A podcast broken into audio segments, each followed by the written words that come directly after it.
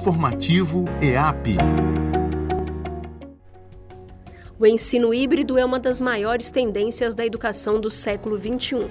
Essa metodologia de aprendizagem combina o ensino presencial e propostas de ensino online, ou seja, integra as tecnologias digitais de informação e comunicação à educação.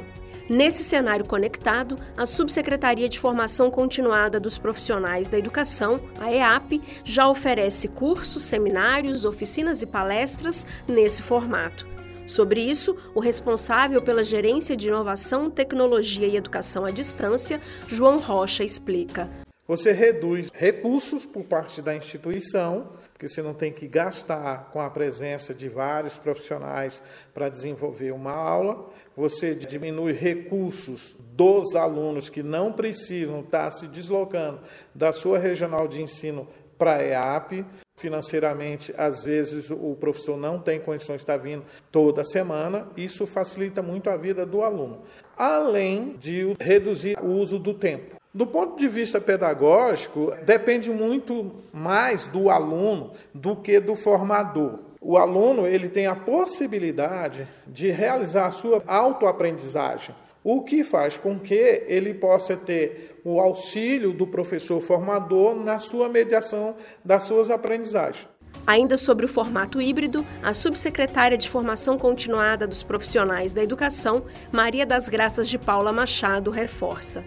A importância dos cursos híbridos é facilitar a troca de experiências no momento presencial e ajustar a questão das distâncias, porque um dos motivos que promoviam a evasão dos cursos da EAP era o deslocamento para o plano piloto, porque muitos cursistas não conseguiam voltar para iniciar suas atividades no contraturno. Então, o curso híbrido veio a atender uma necessidade dos cursistas.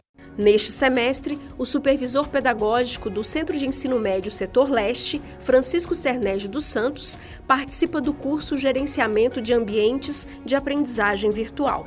Para o educador, o formato híbrido é adequado à realidade e ele destaca a importância da formação continuada. Toda vez que eu venho fazer uma formação na EAP, eu me surpreendo positivamente, né? No sentido que eu aprendo mais coisas, que eu amplio meus horizontes, minha visão de como deve ser o processo da educação, como que a gente pode multiplicar essas informações, aperfeiçoar o pessoal todo, né, os professores no caso. Então eu considero assim estratégico você ter uma, uma subsecretaria que dá essa formação que isso favorece a progressão da carreira. Então, todo esse aperfeiçoamento é fundamental, é estratégico, né?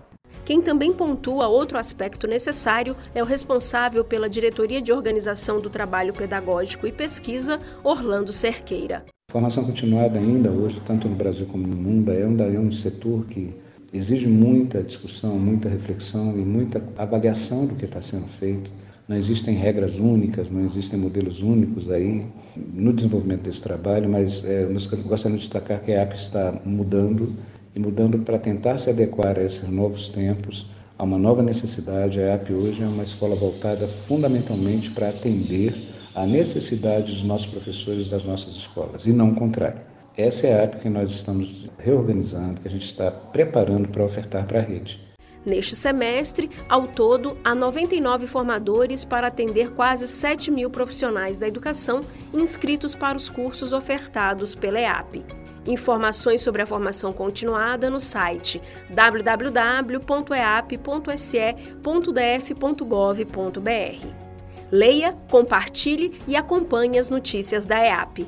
Os conteúdos também são divulgados por outro canal de comunicação, o Instagram arroba EAPDF. Trabalhos técnicos e reportagem, Jaqueline Pontevedra, da Secretaria de Educação, para a Cultura FM.